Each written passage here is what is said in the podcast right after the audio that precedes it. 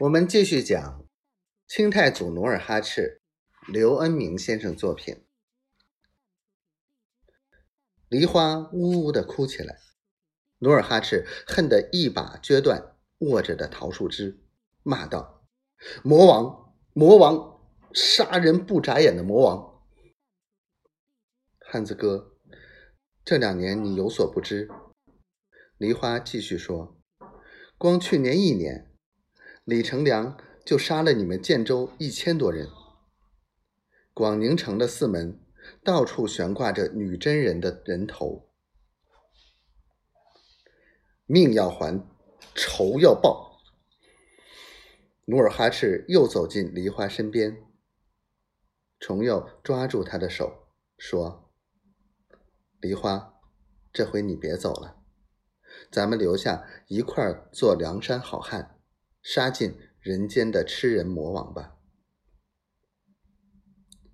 俺忍饥挨饿、跋山涉水，正是为了这个。梨花止住眼泪，脸上泛起桃花似的红润。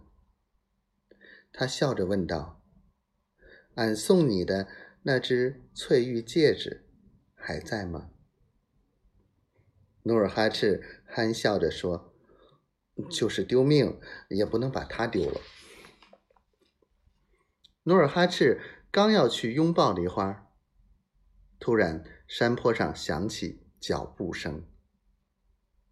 下山挑水的范红肩挑着画皮水桶，满枝的桃花遮住了视线。